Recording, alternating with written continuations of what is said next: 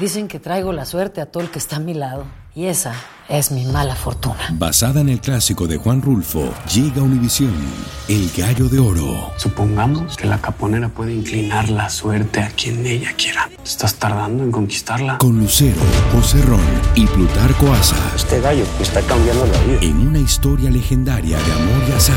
No trates de cambiarme, no lo vas a lograr. El Gallo de Oro, gran estreno miércoles 8 de mayo a las 9 por Univisión. Euforia Podcast presenta. Era un espanto. Y los cuerpos de los ahogados que sacamos del río están como estaban esos. En otoño de 1989, en Argentina, un juez junto a su equipo debió enfrentarse al caso más siniestro de toda su carrera, el misterio de las primas. Escucha la primera temporada de Crímenes Paranormales en la aplicación de Euforia o en tu plataforma favorita. Bienvenidos al podcast de Noticiero Univisión Edición Nocturna. Aquí escucharás todas las noticias que necesitas saber para estar informado de los hechos más importantes día con día. Arrancamos la semana muy bien informados. Hoy es lunes 29 de mayo y estas son las principales noticias. Termina sangre y fuego el feriado largo por Memorial Day. Varios tiroteos en el país dejan al menos 16 muertos y 45 heridos. Tenemos reportes desde Chicago y Hollywood, Florida. Cree uno que está seguro, pero a veces no sabe uno ni dónde ni cuándo puede pasar las cosas, ¿verdad? Temen lo peor los familiares de una mujer hispana desaparecida durante un viaje con su novio por carretera. Su pareja la golpeó. Un amigo fue a buscarla, pero ella dijo que tenía que volver con él. Buscan a dos pistoleros que asaltaron brutalmente a dos trabajadores de un camión de tacos en Los Ángeles y quedaron grabados en cámaras de seguridad. Las víctimas dicen que la policía tardó casi una hora y media en llegar.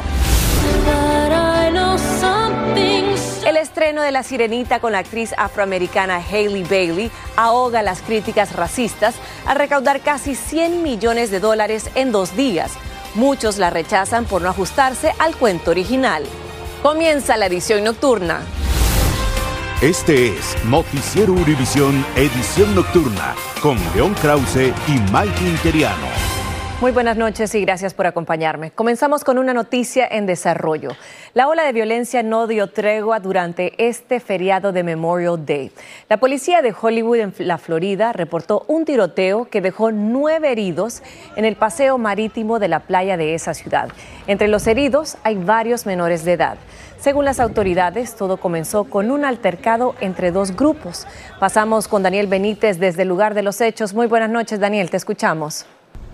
Sí, muchas gracias. Muy buenas noches. A esta hora la policía de Hollywood continúa la investigación de este tiroteo que dejó en total a nueve personas heridas. Entre ellas podrían haber varios menores presumiblemente. Según confirmaron a Univisión Noticias, todo comenzó con una pelea entre dos grupos en esta popular zona de restaurantes frente a la playa poco antes de las 7 de la noche, donde se encontraban decenas y decenas de turistas disfrutando de este día feriado. La policía confirmó que tiene a una persona detenida en relación con este tiroteo y está buscando a otro sospechoso quien escapó de la escena. Esta noche la policía de Hollywood está pidiendo a cualquier persona que estuvo aquí en estos momentos de terror cuando sonaron los disparos que si tiene un video o una foto que pueden compartir con las autoridades, pues que lo hagan inmediatamente para esclarecer lo que aquí sucedió. También están pidiendo que se mantengan alejados a turistas y residentes de esta zona.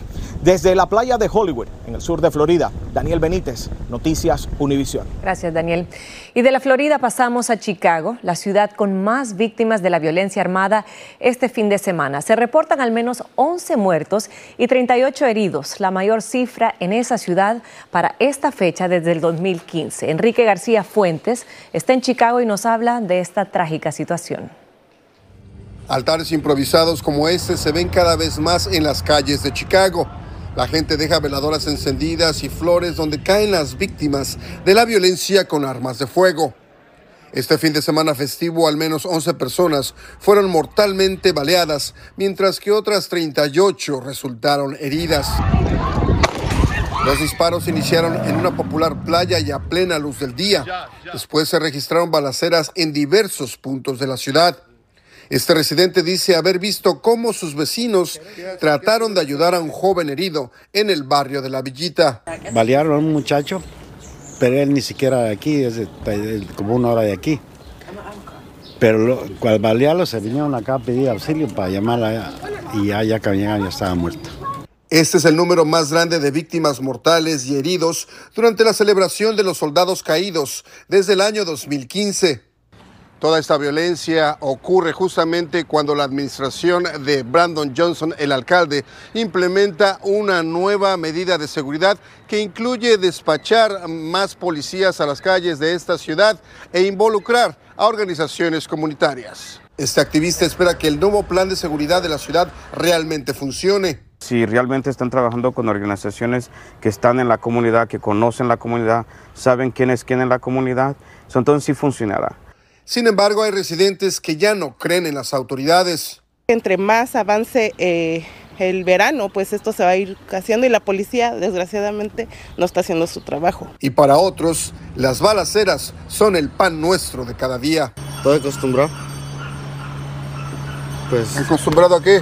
Pues que pasa así, pues luego uno está pasando la calle, manejando, caminando, se escuchan disparos luego, luego. Pues, ¿Qué puede decir uno? En Chicago, Enrique García Fuentes, Univisión. Y la familia de una mujer joven de Tennessee está muy preocupada por su extraña desaparición cuando salió de viaje con su novio rumbo a California. Los intentos de dar con ella no han dado resultados y ya alertaron a las autoridades. Guillermo González nos tiene más. Ella es Nikki Alcaraz, tiene 33 años y salió con su novio Tyler Stratton desde el condado Chetman en Tennessee, donde vive, hacia California con la intención de visitar a unos familiares. Ambos viajan en compañía de su perro a bordo de este jeep de color negro, pero su familia teme que algo malo le ocurrió durante el trayecto porque nunca llegó a su destino. Um, Aparentemente vieron su placa en una tienda Walmart en Arizona, así que me da miedo que algo les haya ocurrido. Dice que ella y su hermana hablaban todos los días desde que iniciaron el recorrido, pero que la comunicación se interrumpió y ahora el celular de Nikki está fuera de servicio, algo que le hace temer lo peor. Esto se suma a fotografías que muestran a la mujer golpeada en su cara. Ahora estamos en un punto crítico porque podemos decir que ella fue golpeada muy mal, agrega su hermana, tras confirmar que ahora están temiendo un desenlace desafortunado. El extraño caso recuerda la tragedia que ocurrió en condiciones similares en septiembre de 2021 cuando la influencer Gaby Petito, de 22 años, emprendió un viaje por carretera junto a su novio Brian Laundry. Poco después se supo que el hombre la asesinó a golpes y luego se suicidó. Aunque no hay ninguna evidencia de que esta desaparición tenga las mismas características, la familia de Nicky dice que todas las posibilidades pueden estar abiertas. La policía publicó anuncios en las redes sociales en los que se pide la ayuda del público para encontrar a la mujer y a su novio, de quien tampoco se sabe nada. El novio de Nicky, con quien emprendió el viaje, tiene en este momento una orden nacional de extradición válida en todos los estados debido a que violó su probatoria y no se presentó en corte cuando debería hacerlo por cargos de robo. Regreso contigo. Gracias, Guillermo. Y mientras tanto, varios hermanos hispanos residentes de Bell Gardens, en el condado de Los Ángeles, también están buscando a su padre, Herides González, de 67 años, que lleva días desaparecido y sufre de demencia. Escuchen lo que dijeron sus hijos.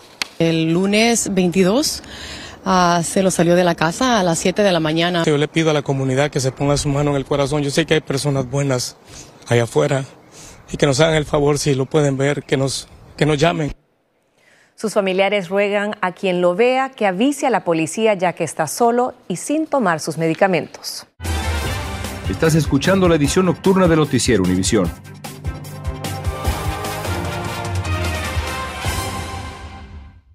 Dicen que traigo la suerte a todo el que está a mi lado. Y esa es mi mala fortuna. Basada en el clásico de Juan Rulfo, llega a Univisión, El Gallo de Oro. Supongamos que la caponera puede inclinar la suerte a quien ella quiera. ¿Estás tardando en conquistarla? Con Lucero, José Ron y Plutarco Asa. Este gallo está cambiando la vida. En una historia legendaria de amor y azar.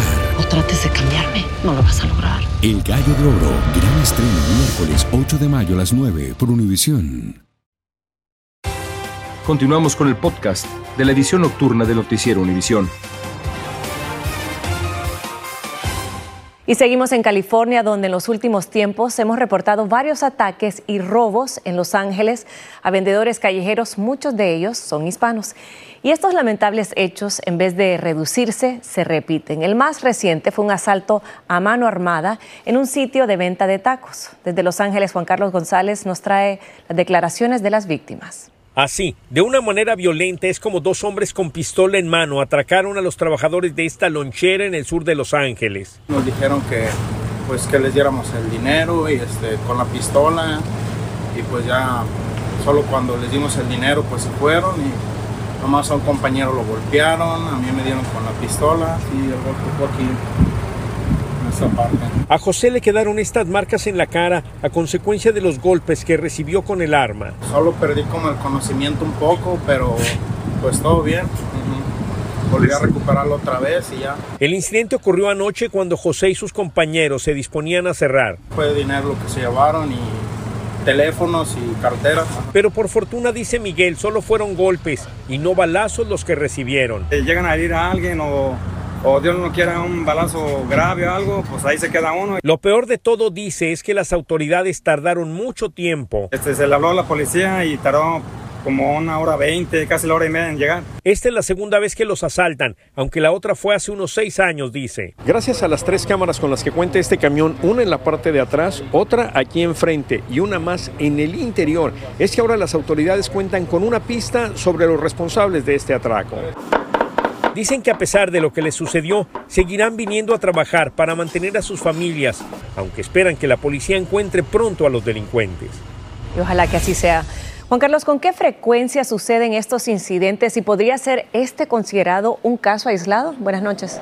¿Qué tal? Buenas noches, Maite. Fíjate que no es un caso aislado. Hay muchas ventas como esta, callejeras de comida, como esta que se encuentra aquí a mi espalda, las cuales son o cuyos propietarios son latinos, también los trabajadores, y en muchas ocasiones, sobre todo recientemente, ha habido muchos atracos a mano armada, ya sea para robarles el dinero o incluso por cuestiones raciales, pero sí se da muy a menudo aquí en lo que es el área de Los Ángeles. Por cierto, que tratamos de contactar a la policía para que nos diera un comentario, pero hasta el momento no hemos recibido respuesta. Regreso ahora contigo al estudio. Pues gracias, Juan Carlos, y ojalá que alguien que pueda reconocer a estas personas alerte a las autoridades y no tengamos que seguir reportando esto. Buenas noches. Y las autoridades dijeron que demolerán el edificio de apartamentos que colapsó parcialmente en Iowa, dejando literalmente en la calle a decenas de familias. Por fortuna, no hubo víctimas mortales y los bomberos rescataron a ocho personas de entre los escombros, pero muchos de los residentes perdieron todas sus pertenencias. I just don't have a place and I lost everything. I have a job. I don't have work clothes. You know, it just sucks. Algunos inquilinos dijeron que el edificio tenía múltiples problemas de mantenimiento que no se atendían y los bomberos hallaron fugas de agua y de gas, pero aún se desconoce la causa del colapso. Y un viaje de placer se convirtió en pesadilla para los viajeros de un crucero, Carnival Sunshine, cuando la embarcación fue azotada por una tormenta durante el fin de semana. La fuerza del viento y las olas inundaron los pasillos del barco, provocando el miedo entre los pasajeros. El incidente retrasó el regreso a tierra firme en Charleston, Carolina del Sur.